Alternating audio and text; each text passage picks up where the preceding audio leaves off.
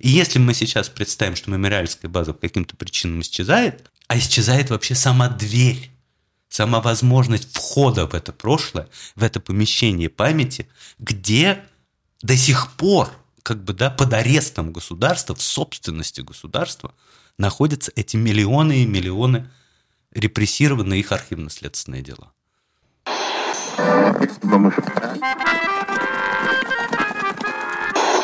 Sie empfangen Radio Almata. Steppenkinder, der Aussiedler-Podcast. Herzlich willkommen beim Steppenkinder-Podcast. Heute sprechen Edwin und ich mit dem russischen Schriftsteller Sergei Lebedev. Und zwar sind wir in Köln zusammen im Lev Kopelo Forum, wo er heute Abend seinen neuen Roman Das perfekte Gift präsentieren wird. Das Lev Kopelo Forum ist übrigens auch unser Kooperationspartner für diese Folge. Aber erstmal Hallo Edwin. Hallo Ira. Ein paar kurze Worte zu Sergei Lebedev für diejenigen, die ihn nicht kennen. Und ich hoffe, das sind nur wenige, die ihn nicht kennen, denn er ist ein großartiger Autor und ich bin äh, wirklich großer Fan und du auch, richtig? Ja, auf jeden Fall. Wir kennen uns ja auch schon seit dem letzten Jahr, weil wir genau vor einem Jahr hier in Köln im Lev Kopele Forum bereits den Vorläuferroman vorgestellt haben, Kronos Kinder, über den wir heute auch noch sprechen wollen. Genau, Sergei wurde 1981 in Moskau geboren und arbeitete nach dem Studium der Geologie als Journalist. Und seine Romane behandeln oftmals die Stalinzeit mit ihren Folgen für das moderne Russland. Bei dem Verlag Fischer sind bislang seine Romane Der Himmel auf ihren Schultern, Menschen im August und Kronos Kinder erschienen. Das ist ein Roman, wo es auch um Russlanddeutsche geht, aber dazu gleich mehr. Und sein neuer Roman ist in diesem Jahr erschienen. Auf Russisch heißt er Debütant und auf Deutsch heißt er Das perfekte Gift und darüber erfahren wir gleich mehr. Derzeit lebt Sergei in Deutschland. Genau, und heute haben wir eine Premiere, was unser Format angeht, denn wir werden heute Deutsch und Russisch unsere Sendung aufzeichnen. Wir werden unsere Fragen auf Deutsch stellen und Sergei wird uns auf Russisch antworten. Aber keine Angst, ihr müsst nicht Russisch können, um die Folge zu verstehen, denn das Ganze wird äh, für euch übersetzt und es wird einfach eine deutsch sprechende Stimme drüber gelegt. Sergei, herzlich willkommen in unserem Podcast. Danke. Vor einigen Tagen hat die russische Staatsanwaltschaft die Auflösung der zivilgesellschaftlichen Organisation Memorial beantragt. Nun äh, sind Sie politisch auch interessiert und waren auch früher engagiert politisch. Und heute sind sie ja vordergründlich Autor, verfolgen aber die äh, Prozesse und die Entwicklung in Russland. Können Sie in etwa einschätzen, woher kommen diese staatlichen Repressionen gegen eine zivilgesellschaftliche Organisation, die sich mit den staatlichen Verbrechen in der sowjetischen Zeit beschäftigt? Warum wird diese Organisation in Russland verfolgt? Во-первых, мы должны точно понимать, что э, сейчас подвергаются преследованиям два мемориала. Две организации, объединенные одним названием. Это историко-просветительское общество «Мемориал», которое занимается сохранением памяти о репрессированных в советское время. И правозащитный центр «Мемориал», который занимается сохранением памяти о гораздо более близких преступлениях, о нарушениях прав человека в Чечне, о нарушениях прав человека в российских тюрьмах и так далее. Эти две организации как бы логически друг друга поддерживают. Правозащитный центр «Мемориал» подвергался атакам самого момента своего основания в 90-е годы, потому что, естественно, российской власти совершенно не нравилось, что, например, те же воинские преступления в Чечне регистрируются, называются преступлениями, э, да, получают, жертвы их получают юридическую поддержку и так далее. И э, именно правозащитный центр «Мемориал» был объявлен иностранным агентом уже много-много лет назад. Все начиналось с атак именно на правозащитный центр. Историко-просветительское общество «Мемориал» какое-то время находило какие-то пути сосуществования э, с э, российской властью. Естественно, оно не получало никогда никакой поддержки. Оно периодически подвергалось, ну, скажем так, набегам да, но тем не менее, ну, там, я не знаю, в течение там, нулевых лет еще оно могло работать. Я думаю, что, конечно же, э, фактором, который поменял всю ситуацию, была аннексия Крыма и участие да, и нападение России на восточной области Украины. В том числе это повлекло инструментализацию и э, такой пересмотр историй, потому что само поле советской истории, оно вдруг снова стало полем идеологической войны, идеологической битвы.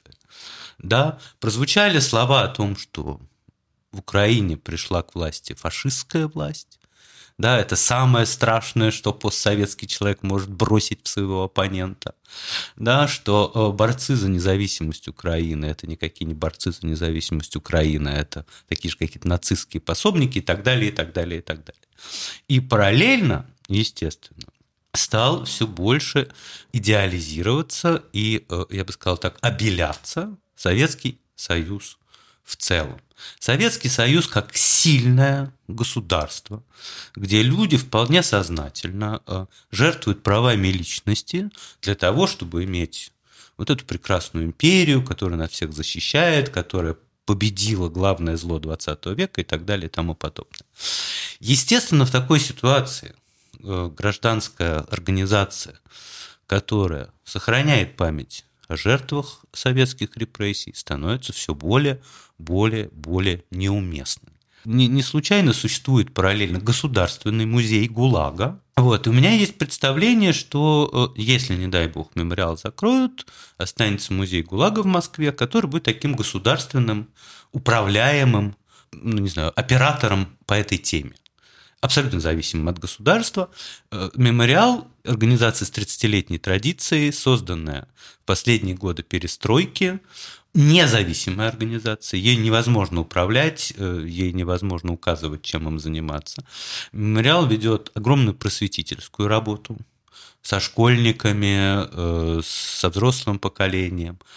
Самое главное, что мемориал собрал и э, сделал доступной и удобной для пользователей базу жертв политических репрессий в Советском Союзе. Эта база, к сожалению, абсолютно не исчерпывающая, много еще неизвестно. Но, тем не менее, если кто-то хочет найти информацию о своем расстрелянном или отправленном в лагерь прадеде или прабабушке или дедушке или бабушке, он идет в интернет и набирает memo.ru. Это очень просто. Вот если представить, что этой базы не существует, базы, объединяющие сведения из десятков региональных архивов. Задача найти что-то про своего репрессированного родственника становится в десятки раз более трудной.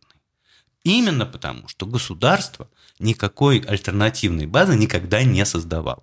Государство в последние годы занимается только тем, что затрудняет доступ к архивным сведениям о репрессированных. Оно берет безумные деньги за копирование этих документов. Оно не разрешает э, доступ к делам тех, кто не реабилитирован. Оно делает все мыслимые вещи для того, чтобы это сделать сложно. И если мы сейчас представим, что мемориальская база по каким-то причинам исчезает, а исчезает вообще сама дверь, сама возможность входа в это прошлое, в это помещение памяти, где до сих пор как бы, да, под арестом государства, в собственности государства находятся эти миллионы и миллионы репрессированные их архивно-следственные дела. Warum haben denn die russischen Behörden etwas dagegen, dass zum Beispiel ich etwas darüber erfahre, warum oder wo mein Großvater verurteilt wurde, weil er war auch neun Jahre im Gulag. Warum konkret wollen die, dass man keinen Zugang mehr zur Geschichte hat? Смотрите, Что происходило в момент перестройки, 80-е годы? Была эта перестроечная большая волна реабилитации, прямо связанная с перестроечными процессами, да, мы открываем правду о прошлом. И там именно государством и органами государственной безопасности была проведена довольно четкая линия. Жертвы да, вы будете получать информацию о жертвах. Мы будем их поминать, мы будем ставить им какие-то камни, и мы будем действовать в этом направлении. Преступники, кто все это совершил, никакой информации, никаких вопросов, это red line. Эту, мы своих, да, то есть офицеров госбезопасности, вам не отдадим. И долгое время этот консенсус, надо вам сказать, действовал. Потому что еще в 90-е годы была возможна ситуация, когда органы государственной безопасности могли помогать мемориалу находить какие-то места захоронений. Армия могла выделять солдат для поисков где-то в карельских лесах. Вот когда Юрий Дмитриев и его коллеги из Петербургского мемориала разыскивали расстрельное урочище Сандармох, у них были солдаты российской армии, которые им помогали да, накрыть эту огромную площадь. А сейчас этот старый договор больше уже не действует, потому что в той атмосфере ну, да, агрессии ненависти, которая нарастает в российском обществе, да, и в атмосфере поиска постоянно внутренних, внутренних врагов, да, и в атмосфере построения нового исторического мифа о России и Советском Союзе, любая история Ирины и ее деда с его девятилетним сроком в лагере может либо трактоваться как, что дедушку посадили заслуженно, так ему было и надо, потому что был враг народа. Либо лучше бы Ира это все не ворошила, потому что это противоречит нарастающему нарративу Великой Отечественной войны, победы. И, знаете, в советское время было такое мораль, понятие морально-политическое единство советского народа. Вот Ирина история нарушает новое, выстраивающееся у нас на глазах, морально-политическое единство российского или постсоветского народа. Не надо туда ходить. В качестве исключения может быть но немножко и аккуратненько. Но так, чтобы из этого вышла какая-нибудь история про то, как Ирин дедушка познакомишься в лагере с хорошими людьми. Понимаете? Встретил, может быть, любовь там за колючей проволокой. И вообще как-то вышел, может быть, с тяжелым, но простил потом. Простил. А если это будет какой-то шаламовский сюжет, да, где человек, это, это говорит, ужас, это смерть, это, там, ну, не знаю, страх, боль, это сам. Нет, вот этого нам, вот этого нам уже не нужно. Мы видим, как сейчас средствами культуры, средствами телевидения выстраивается этот образ ГУЛАГа Лайт. Да? Э, вот снят фильм э, по, по Солженицыну «Один день» Ивана Денисовича. Там такой чудесный лагерь, там такой свет, знаете, там электричества очень много – он прямо как с рождественской открыточки. Не сказать, чтобы абсолютная ложь. Не сказать, что там они сидят и белый хлеб едят батонами. Но, тем не менее, образ уже сдвинут. Да не так там страшно было, ребята. Не так нам страшно было. Да и вообще это было не очень много. Не так, чтобы это сам. Не надо преувеличивать. Beide Organisationen unter diesem Namen, wie Sie jetzt gerade uns erklärt haben, hätten demnach gegen das Gesetz über ausländische Agenten verstoßen. Ohne im Einzelnen auf dieses Gesetz einzugehen, was dahinter steht, wie das definiert ist, wer diesen, äh, diesen Stempel bekommt. Ist denn dieser moderne russische Staat und die Gesellschaft tatsächlich von so vielen Feinden aus dem Ausland und aus dem Inneren bedroht? Hat denn das heutige Russland wirklich so viele Feinde, dass man solche Gesetze anwenden muss? Знаете, социологические опросы показывают довольно интересную вещь. Опрос Левада-центра, которые проводились постоянно с конца 80-х годов, что в начале 90-х у российского общества не было врагов. Вот людей спрашивали, вот как вы думаете, Америка, Европа, они точат на нас зубы, готовят? Они говорят, нет. Все было, это была психическая норма. У нас нет врагов.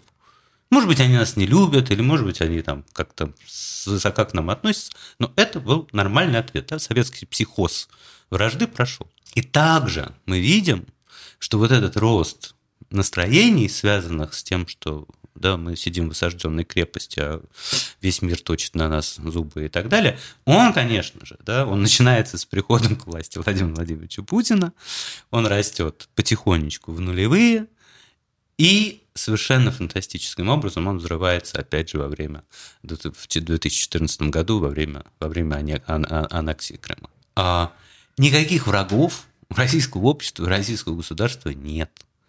Но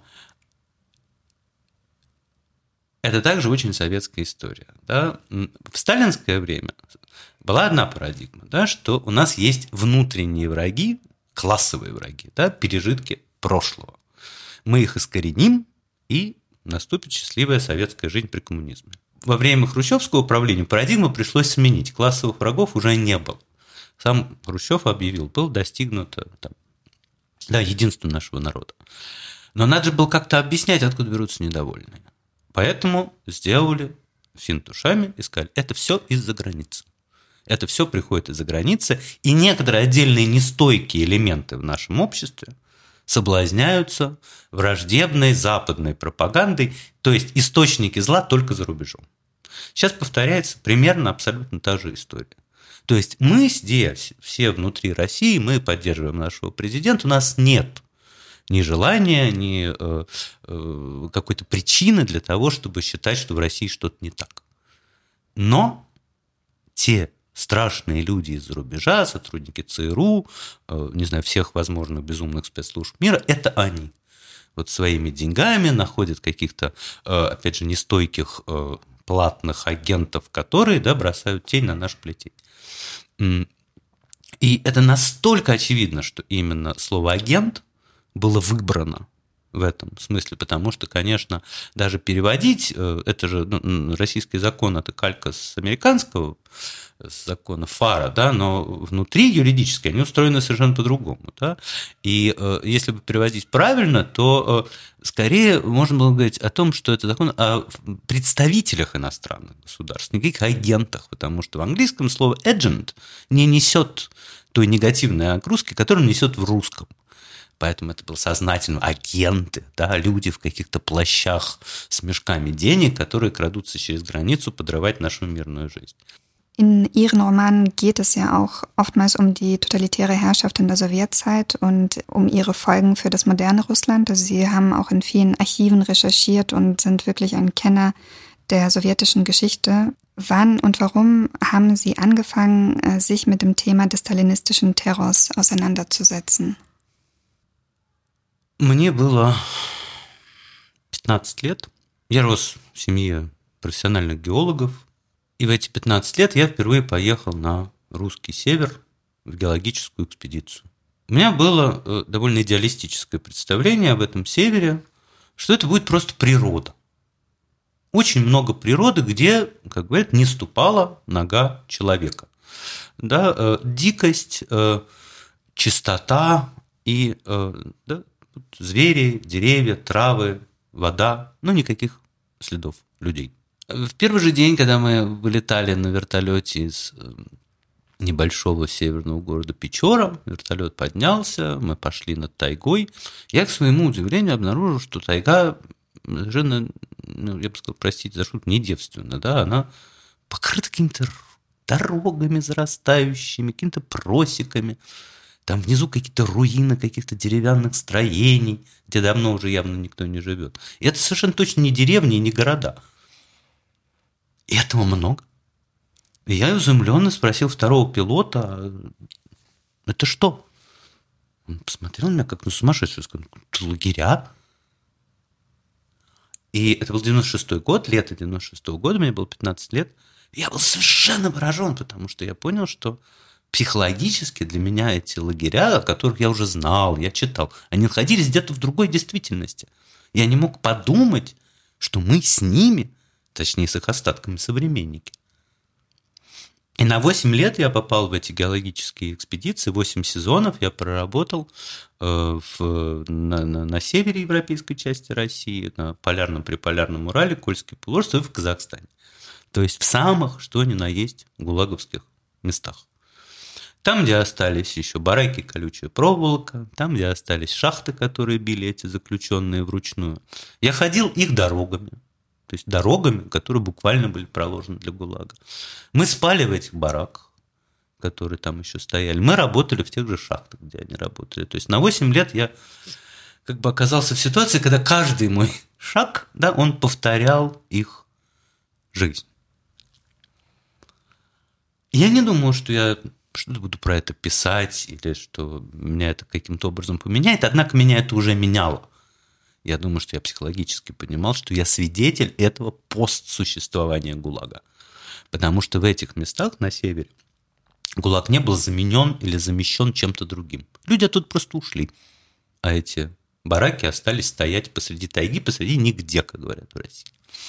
А вот потом, потом, уже когда я работал журналистом, э, случилась довольно примечательная история э, – я стал заниматься семейным прошлым, и началось все с того, что я решил узнать что-то про своих, про своего дедушку по материнской линии.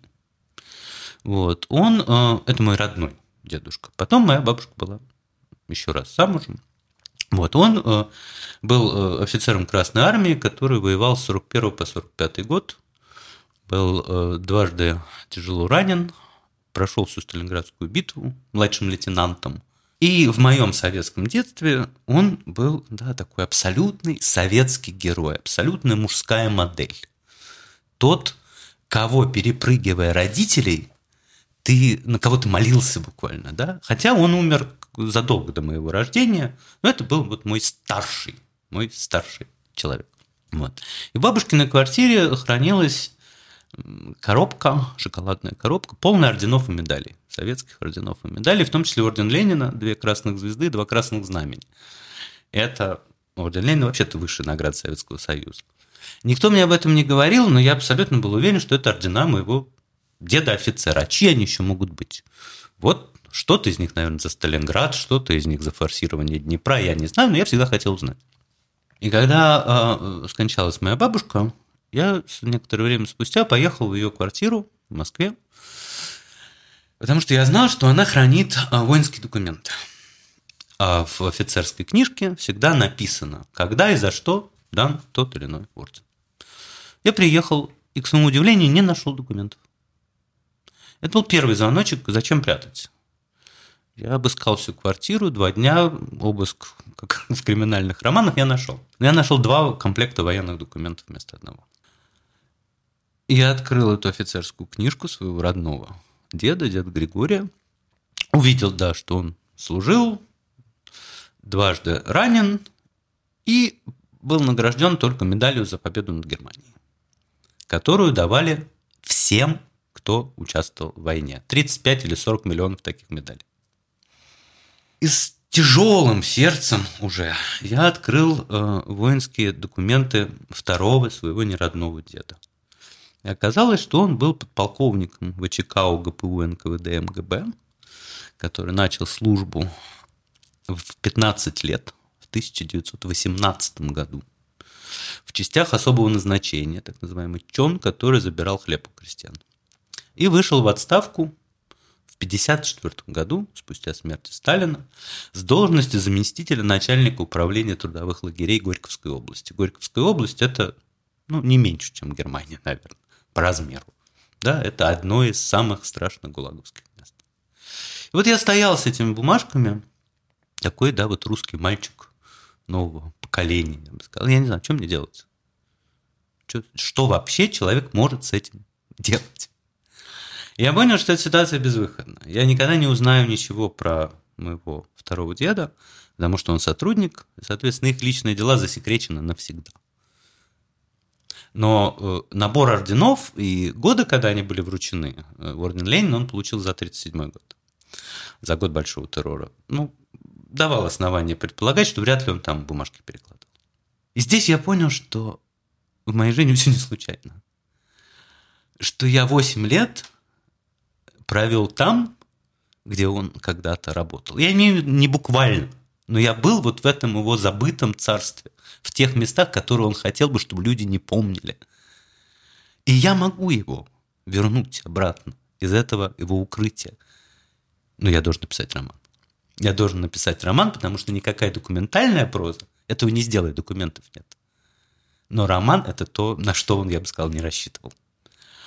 Но когда я начал, э, когда я написал этот роман, я думал, что это будет моя единственная книга, но пока я его писал, я еще зацепил несколько сюжетов семейной истории, и оказалось, что это, э, это бесконечно.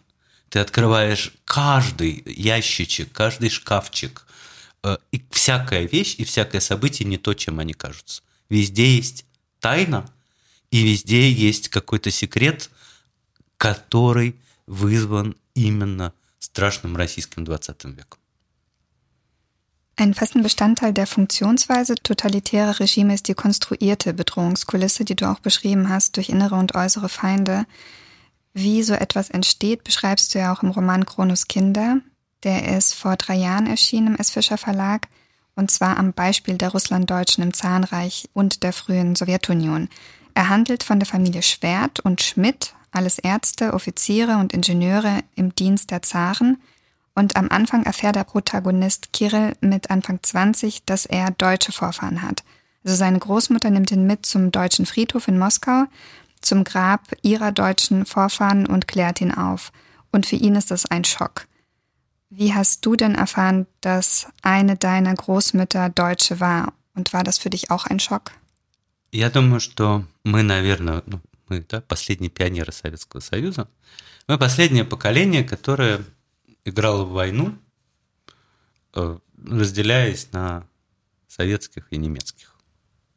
То, что я знал про историю семьи в советское время, было очень ограничено, но оно совершенно очевидно указывало на то, что было злом. Злом была Германия.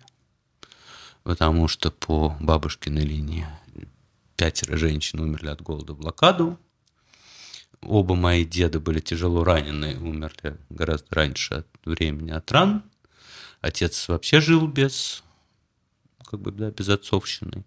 Два двоюродных дедушки до сих пор числятся без вести. То есть этот список можно продолжать бесконечно. Да? Германия, нацисты, называйте как хотите, но, но, но зло было со свастикой. Зло приходило оттуда. Для маленького ребенка, как он его понимал. Довольно смешно, что наша дача под Москвой была ровно на той линии, где фронт остановился в 1941 году. Поэтому один лес был наш, другой был немецкий. Да, и это то, в чем ты жил, да, как в среде активного мифа.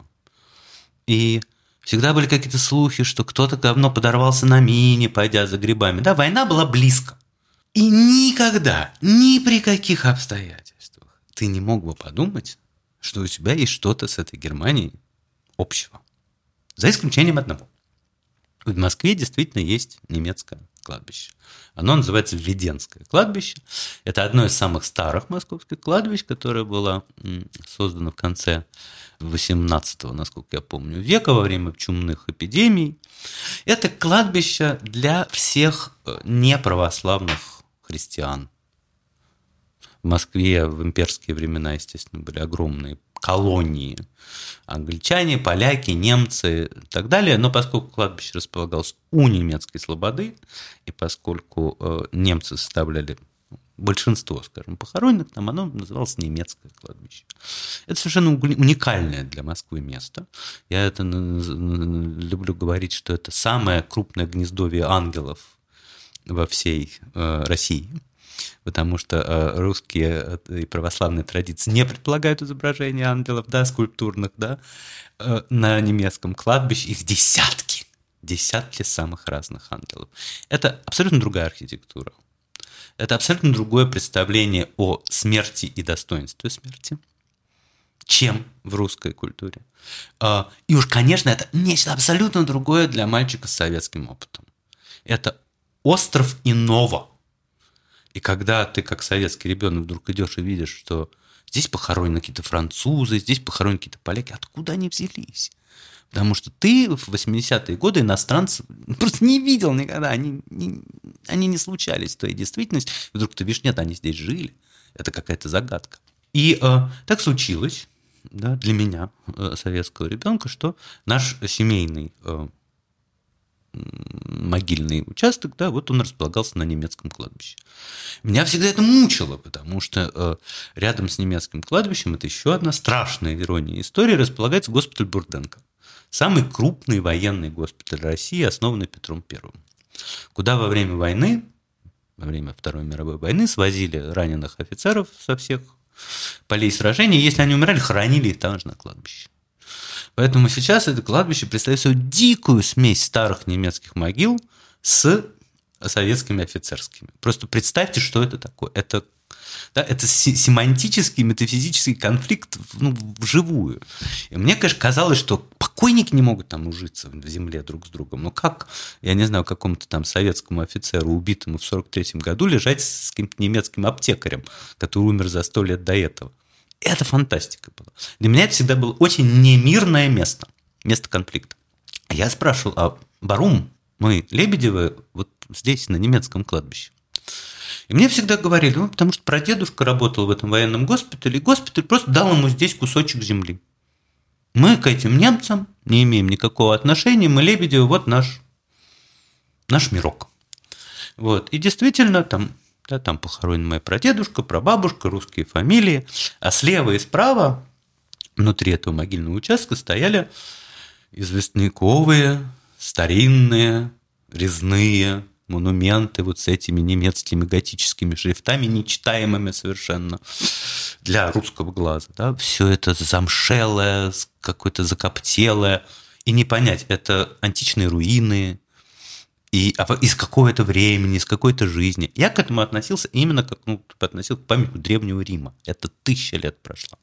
Но когда э, Советский Союз приказал долго жить, да, вот 30 лет уже как, бабушка, моя бабушка, родившаяся в 1908 году, еще сильно до революции, главный семейный, так сказать, хранитель памяти, единственный семейный хранитель памяти, она подождала еще года два, так точно проверить, что коммунисты не вернутся ни при каких условиях. Она не спешила, это правильно она сделала. И она нам открыла эту удивительную тайну, что вот на самом деле то, что слева и то, что справа, вот эти известняковые монументы, это не, не что-то случайное, это могила наших предков, прямых предков немцев, приехавших в Россию в 1832 году. И ты, Сережа, она мне сказала, на одну 16 немец. Это был разрыв бомбы в голове. Именно потому, что да, ты всерьез принял все вот эти последние советские сюжеты. Да. Немцы могут быть только, только злом, только нападением, только еще чем. Это было как бы как ощутить себя абсолютно чуж, чужое и нездешнее. Но плюс, конечно, ты советский ребенок. У тебя все представление об истории и географии заключалось в том, что вы всегда жили в России, в это самое. У вас нет никаких связей с внешним миром. Это, оказывается, у вас они есть. Оказывается, вы не здешний. И надо сказать, да, что это был большой, это, это, это был большой культурный, в том числе, опыт вдруг оказаться на связи с чем-то абсолютно неизвестным. Unter welchen Umständen bist du mit der Geschichte der deportierten Russlanddeutschen in Berührung gekommen? О, это совершенно тоже отдельный сюжет. Мои э, родители геологи, их друзья геологи. Да, это field geology, это полевые геологи, которые э, в силу своей работы бывали во многих местах, где обычные советские граждане не бывали. Да, то, что называется, куда Макар телят не гонял. Вот. Они, э, я довольно поздний ребенок, мой папа родился в 41-м, мама в 39-м году. То есть они начали свою трудовую деятельность фактически в последний год существования ГУЛАГа. И это все они видели. И вот когда они садились э, уже на моей памяти в Москве с товарищами что-нибудь э, праздновать, выпивать и рассказывать свои истории, там было несколько просто апокрифических сюжетов о том, как они, молодые советские люди, ну, при том, что папа, тоже понимаете, да, он советский-то советский, но просто бабушка от него скрывала все про эту немецкую историю, как они встречали этих депортированных немцев, и не только немцев, совершенно не представляя о том, что были какие-то депортации. И просто один апокриф я расскажу. Это Казахстан, центральный Казахстан. Там вся вот наша любимая жара там под 45 градусов. Они э, ведут какие-то геологосъемочные работы в степи. И однажды э, их шофер, местный шофер, говорит им, ребята, а я вот хочу вам показать, э, давайте съездим в столовая есть хорошая. А там никаких столовых даже близко нет. Просто даже близко нет. Там э, пасутся какие-то стада, периодически приходят местные жители э, за батарейками, потому что у них радио. Больше ничего там нет. И этот шофер по, по 40-градусной нашей любимой жаре, где-то под это Карагандинское все, все сюжеты, он их везет.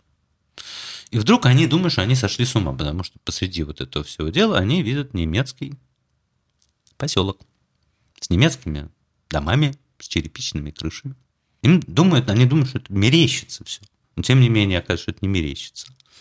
Их проводят куда-то в столовку, где папа до сих пор говорит, женщина вот в наколке, да, вот в этой вот как бы поварской или э, официантской наколке из фарфоровой супницы разливает нам какой-то суп. И мы обмерли, потому что мы совершенно... Нет, мы стали догадываться, почему эти люди здесь оказались. И это был абсолютный сюрреализм для нас, для молодых вот этих вот людей. И вторая, и вторая история про то, как э, старшую сестру моей мамы вместе с самой мамой их эвакуировали в конце лета 41 года, их эвакуировали под Энгельс. И э, вот эта старшая сестра Тамара, она вспоминала, что я тогда поняла, как мне казалось ребенку, что такое настоящий коммунизм. Потому что в ее детском представлении коммунизм было изобилие всего. Она его этого изобилия, естественно, в 40-е годы никогда не видела. А здесь она вспоминает, что они попали в какой-то подвал, полный колбас каких-то окороков, вот, в общем, всех видов мяса, которые были возможны на этом свете. И она поняла, что их детей эвакуировали вот в этот коммунизм. Он уже здесь, он пришел, царствие, небесное коммунистическое царство уже здесь, на этой планете, но оно пока не для всех. Но для маленьких детей это сам. На самом деле это был подвал дома, откуда только что выселили немцев по Волжье. То есть меня эти сюжеты, да, они находят все время с разных каких-то сторон, с разных сторон. И Конечно же, потом уже, когда я работал над романом, я сам отдельно ездил в экспедиции, да, и искал какие-то следы оставшихся памяти, оставшихся поселений, потому что мне, конечно, хотелось понимать не только про своих предков, живших в Москве, да, это не, не массовая, скажем, да, история. Мне хотелось понимать про то, как эта память существует, а как она функционирует, в том числе, например, в том же Сталинграде, Волгограде, да, где она находится в чудовищном конфликте с главной памятью города, как памятью победы. Ihre deutsche Großmutter Carolina hat als einzige ihres deutschen Zweiges den Terror der Stalinzeit und den Zweiten Weltkrieg überlebt. Wie ist dir das gelungen? У моего вот этого, так сказать, немецкого предка-основателя, которого звали Юлиус Швайкет фон Стадион, врача-гомеопата из Лейпцига, у него было восемь дочерей. Все они родились в России, и все они вышли замуж в очень разные э, русские семьи. Кто-то вышел в очень богатые, прекрасные круги, как гувернантка, кто-то просто но, соответственно, это возникла огромная такая да, русско-немецкая семья, а вот это сообщество. Да?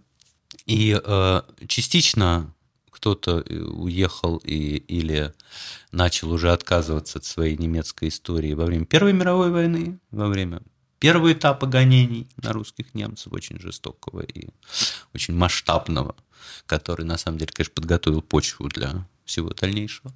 В основном, конечно, все сгинули в репрессиях 20-х, 30-х, 40-х годов, да, будучи людьми обеспеченными, частично с аристократическим происхождением. Ну а если уж не обеспеченный не аристократ, то быть немцем тоже было достаточно. Мы знаем про национальные операции НКВД, по операции именно по национальному признаку и так далее. Я вам должен сказать, что я думаю, что бабушку спасла случайность. Вот нет такого рецепта, нет такого понимания, такой черты характера. Конечно, она на эту случайность, ну, так сказать, работала, да. Она быстро приняла внешне, во всяком случае, все, что из себя заключала советская власть, да, все ритуалы, все поза покорности, так скажем так, да. И, естественно, никаких разговоров о прошлом. Никакого сохранения материальной памяти о прошлом. Там где-то рядом с усадьбой, это не очень далеко от Москвы, под Серпухом, похоронены твои ближайшие родные, но ты туда не будешь ездить, потому что тебя там знают, как дворянку. Не надо, пусть лежат. В этом смысле мы понимаем, что это, это даже нечто большее, чем самоцензура. Это просто отрезание с кровью и плотью да, каких-то кусков самой себя. У нее в воспоминаниях, она написала действительно воспоминания, в 80-е годы она их писала, есть один да, вот момент, который немножко отвечает на ваш вопрос, он удивительным образом связан с тем, что мы сейчас переживаем. Это эпидемия испанки. По-моему, 19-18 годы, да, вот эта вот эпидемия испанки которая охватила всех тогда, всю семью, все болели. Она болела самым тяжелым образом из всех. Она стояла на грани смерти, и ей виделось в этом э, горячечном бреду, что ее зовут мертвой. И вот она пишет, что прошло 30-25 лет, и из всех, кто тогда был в этом нашем митинском усадебном доме, Из всех, кто тогда болел, осталась живых я одна. Я думаю, что если да, наши ушедшие каким-то образом существуют, кто-то должен был остаться, как свидетель. И э, бабушка очень сознательно, мне кажется, меня исподволь взращивала, я бы даже не сказал воспитывала, взращивала как человека, который, может быть, что-то про это поймет. Genau vor einem Jahr haben Sie hier im Lev Kuppele Forum, wo wir heute Gäste sind, gesagt, die Rolle der inneren Feinde nach dem Exodus der ganzen Russlanddeutschen aus den postsowjetischen Staaten an die Tschetschenen bzw. Nordkaukasier übergegangen ist. Wie äh, begründet sich das für Sie?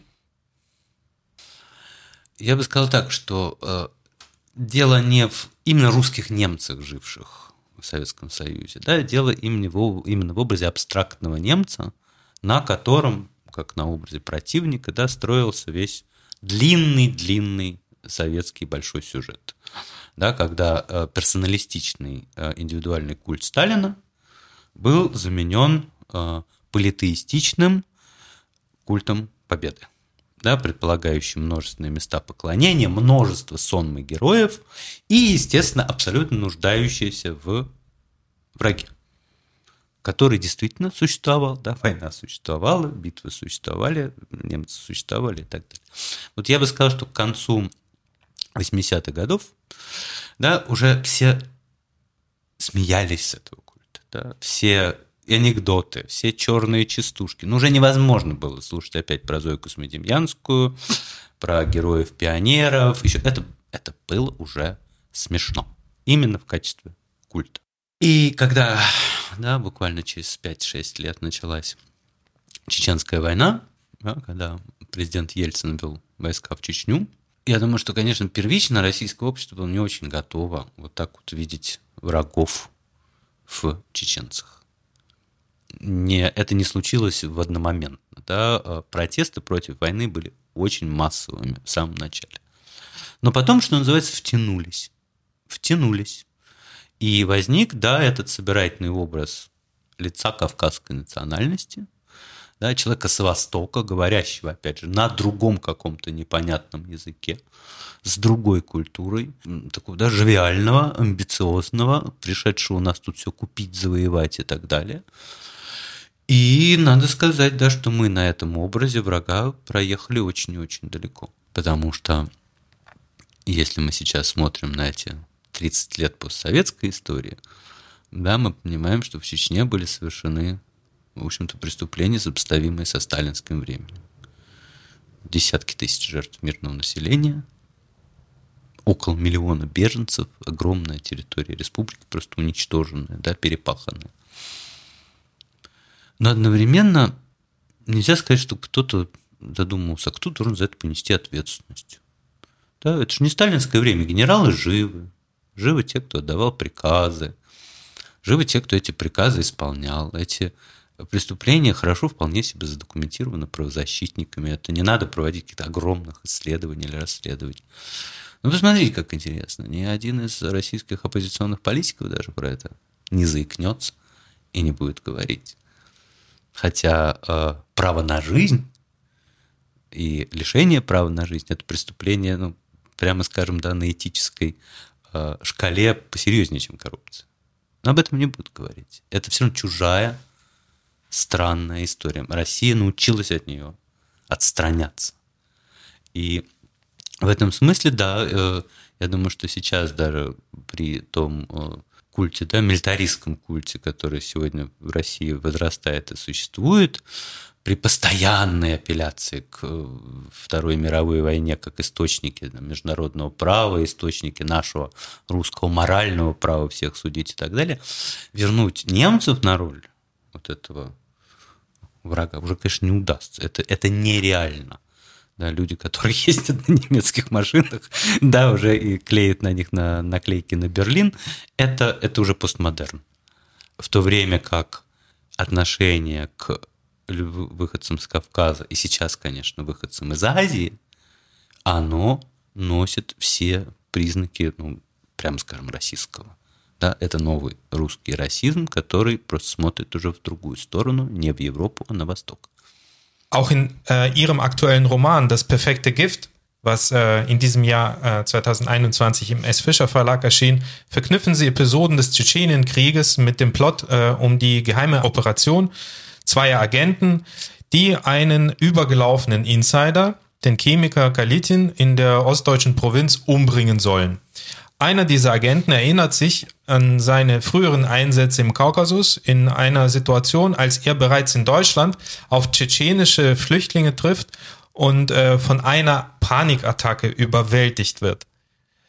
Welche Folgen hat denn der Tschetschenienkrieg für das heutige Russland? Denn äh, ich, so hatte ich den Eindruck, diese Episode soll eben diese unaufgearbeitete Geschichte im Tschetschenienkrieg versinnbildlichen. Во-первых, надо сразу заметить, что один из этой чудесной пары Петров-Паширов, которые осуществили покушение в Солсбери, действительно, да, оперативник, который воевал в Чечне. И для меня это было очень важно, именно потому, что я считаю, что современная Россия, она вот в своей тоталитарной ипостаси, она вся в Чечне и родилась. Да, потому что э, во время Второй Чеченской войны с 99 -го года да, Чечня, в общем, довольно быстро превратилась в зону абсолютного беззакония. Абсолютно. Мы жили рядом с фильтрационными пунктами, с временными концентрационными лагерями, с пытками, зачистками, которые э, осуществляли люди без лиц в масках на БТРах и машинах без номеров – это то, что сейчас уже распространилось более-менее на всю Россию, на соседствующую с ней Беларусь.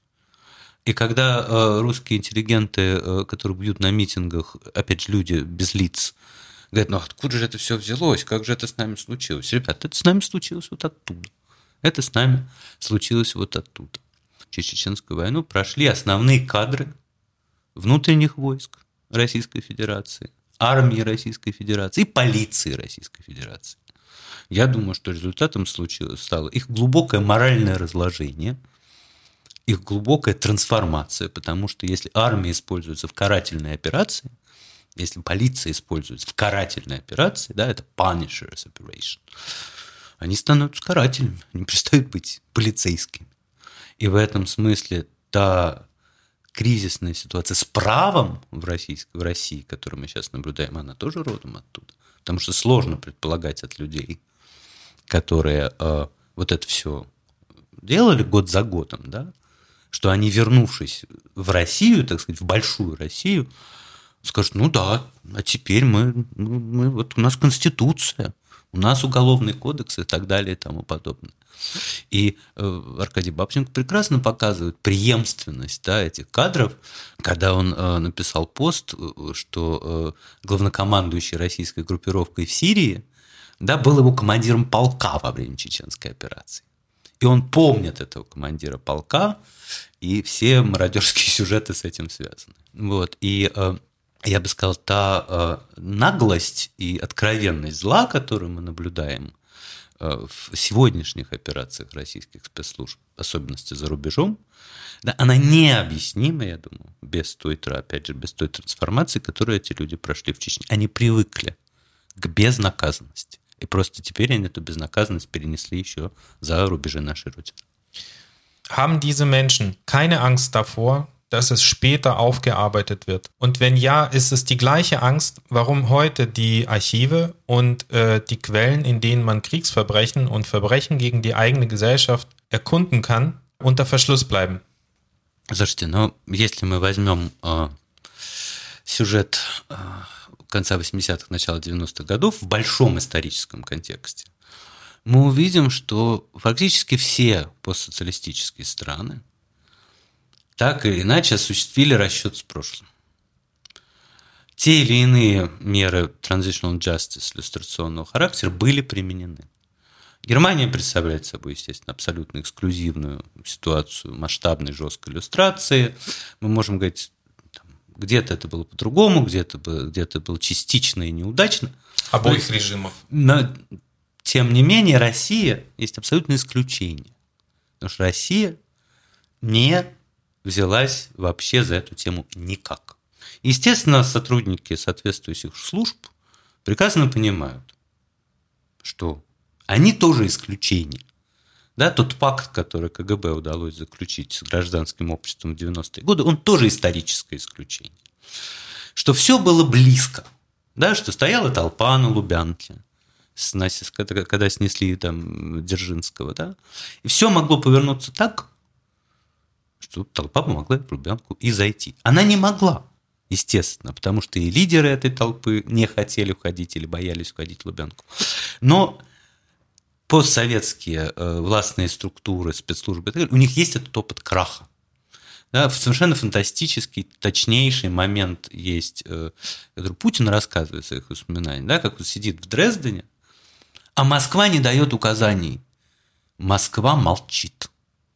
И я думаю, что вот в этой фразе «Москва молчит» вся его личность и вся личность поколения его э, друзей, сотрудников, людей и так далее. Они пережили этот крах большой империи, который был абсолютно непредсказуем. КГБ до последнего момента был уверен, что все под контролем. Это иррационально, это то, что сильнее их. И поэтому, конечно, они будут давить любые ростки любого рода гражданского общества, потому что они в сущности не знают, откуда крах приходит. Что было в перестройке такого, что запустилась эта цепь событий? Мы соберем 30 ученых, каждый нам скажет про разное. Значит, надо закатать все, чтобы не было ничего.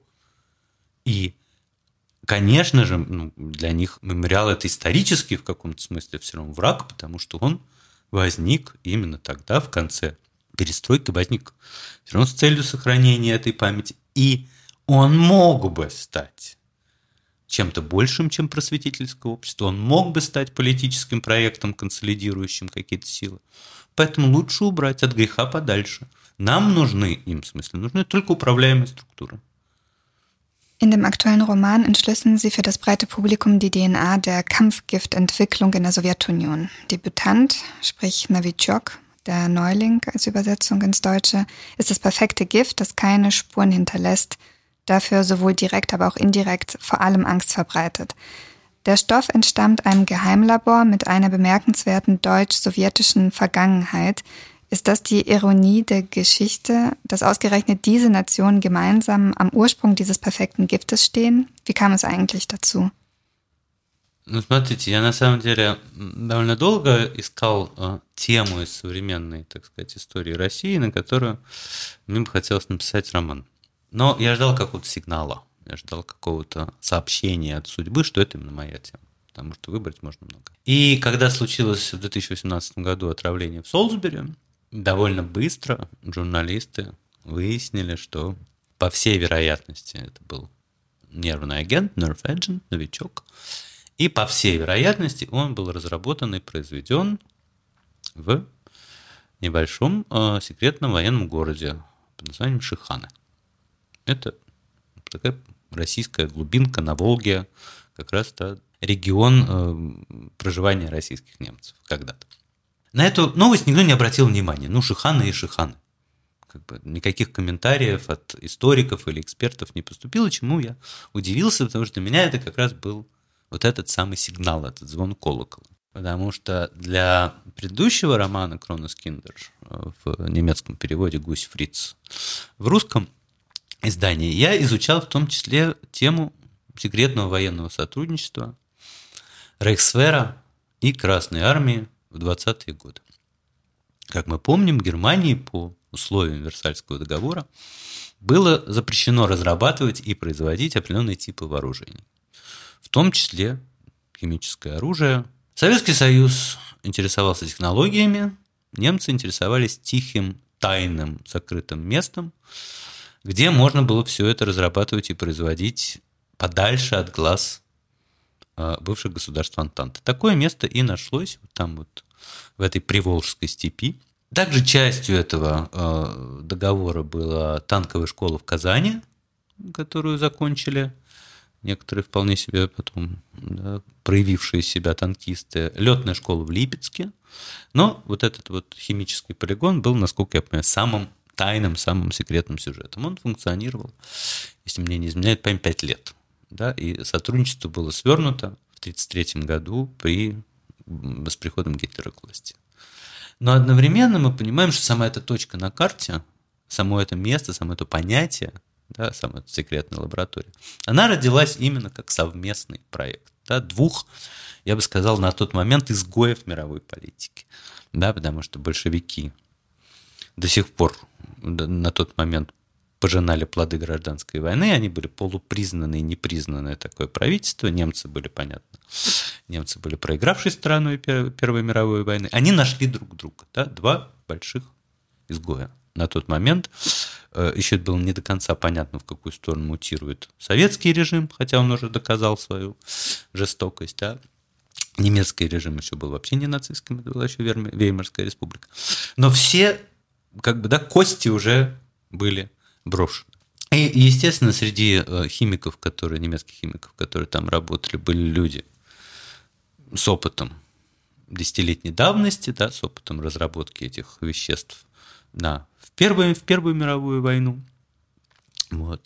Люди, которые были так или иначе связаны с группой Фрица Габера, да, э, совершенно фантастического, да, двойного персонажа, с одной стороны, такого Прометея, да, химика, который очень много сделал для э, развития индустрии удобрений, да, для развития э, э, сельскохозяйственной культуры, как мы ее знаем.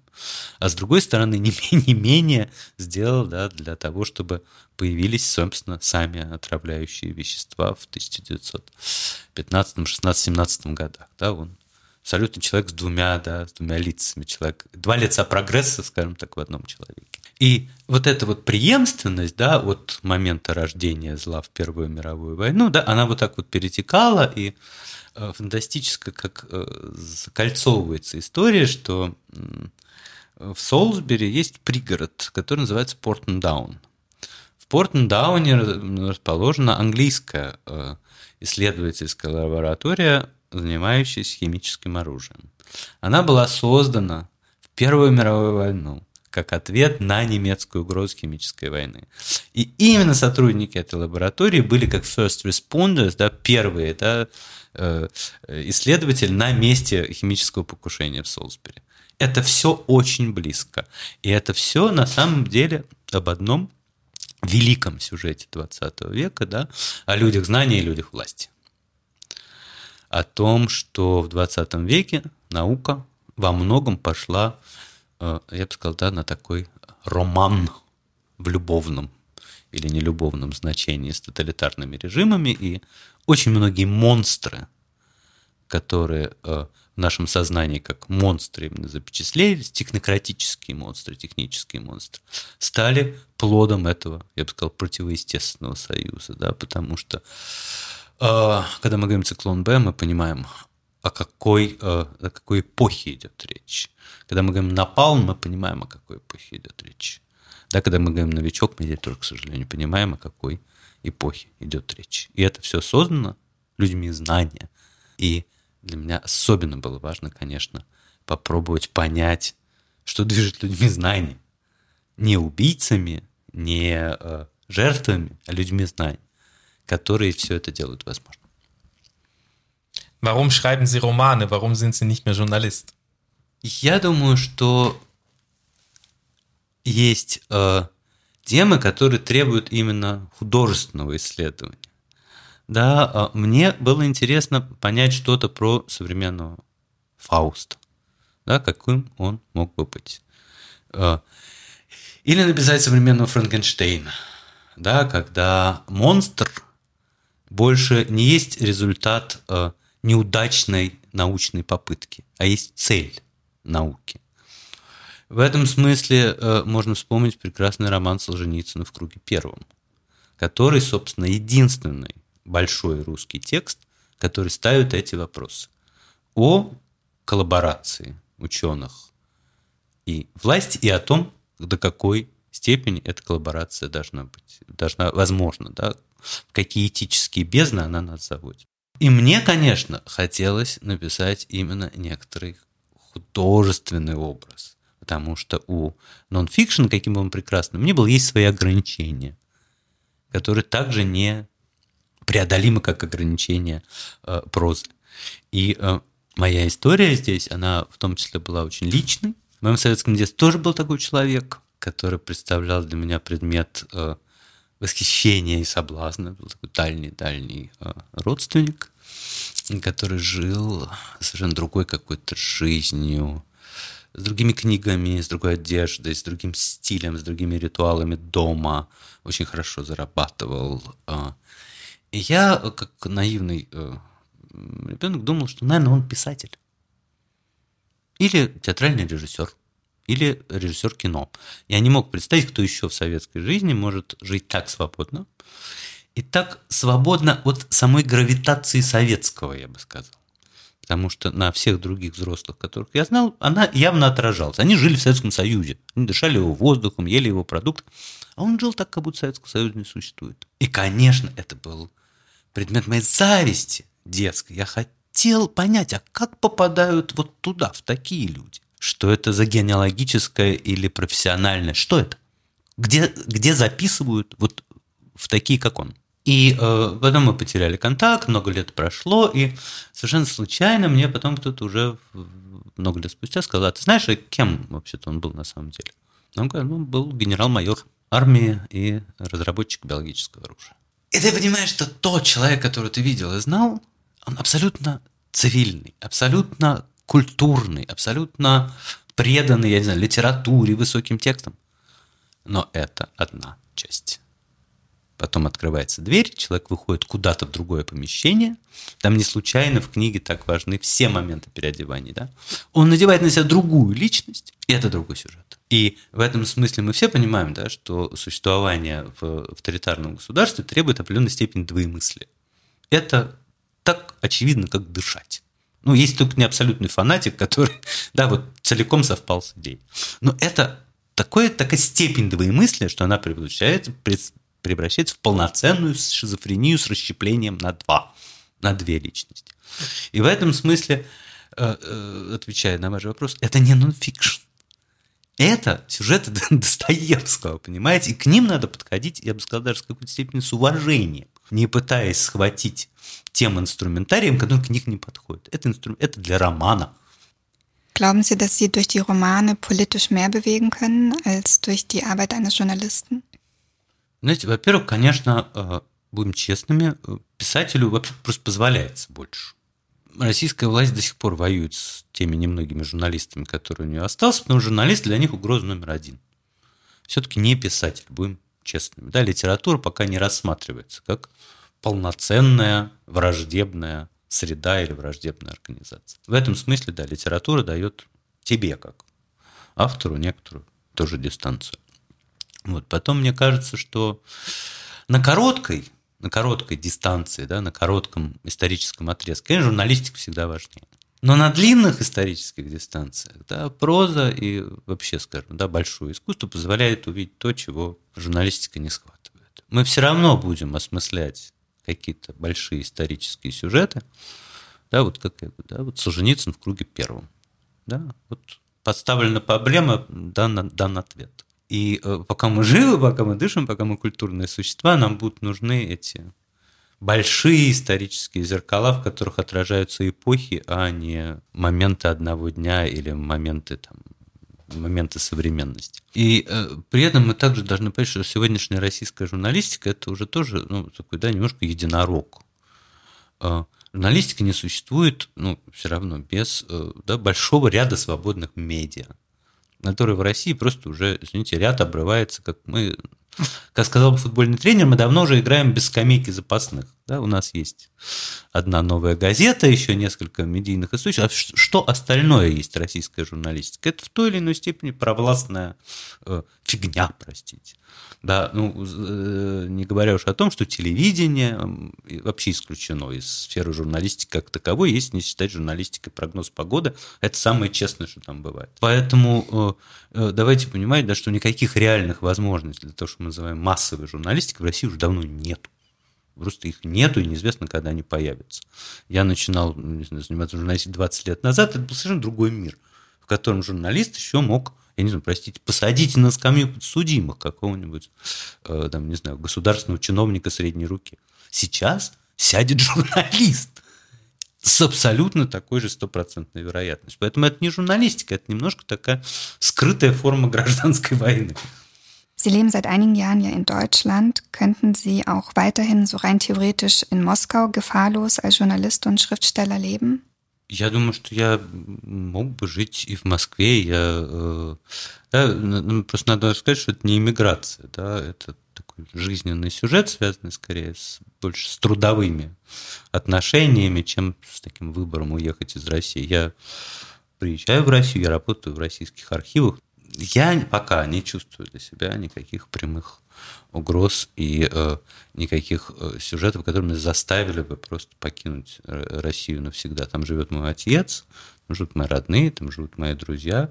Э, не сказать, что сейчас, конечно, туда легко попадать, но это мы все понимаем, да, потому что мало рейсов, потому что все ограничения и так далее. Но Россия остается моей главной темой. Меня ждет очень много исследований там, которые да, пока отложены, потому что архивы тоже закрыты из-за коронавируса. Самое главное, что я уже не чувствую, что жизнь надо делить вот так вот и за границей или за рубежом. Да, есть какая-то общая территория жизни и судьбы, которая была также общей для моих давних предков, да, которые жили здесь, жили там, связывали, стягивали эти пространства э, в противовес людям, которые старались разделить. Да? И в этом смысле, мне кажется, это такая тоже важная часть писательского сюжета. Ты строишь некоторые мосты, и в том числе строишь их собственной жизнь. Ich finde, das war auch ein sehr schönes Abschlusswort. Vor allem, was mir jetzt sehr ähm, gefallen hat, war diese Vorstellung, dass auch unsere Vorfahren in in gemeinsamen Dimensionen gelebt haben außerhalb der heutigen Grenzen. Und äh, das ist ja vor allem auch eine Quelle der Inspiration für unsere Arbeit, für unsere Projekte und vor allem für Ihre wunderbaren Romane. Und äh, ich hoffe, es werden auf jeden Fall noch einige solche interessanten Romane folgen. Ich bedanke mich sehr bei Sergei Lebedev für, äh, dafür, dass er heute unser Gast war. Ja, vielen Dank auch von meiner Seite. Und ich freue mich auf die Lesung. Die wird nämlich gleich auch jemand äh, moderieren, die wir bereits auch als Interviewgast in unserem Podcast hatten, und zwar Katharina Heinrich, die Journalistin. Genau, die auch Beiratsmitglied ist beim Levkopile Forum. Спасибо за приглашение, спасибо за беседу. Спасибо. Das war Steppenkinder, der Aussiedler-Podcast mit Ira Peter und Edwin Wagentin, ein Projekt des Kulturreferats für Russlanddeutsche am Museum für Russlanddeutsche Kulturgeschichte, gefördert von der Beauftragten der Bundesregierung für Kultur und Medien.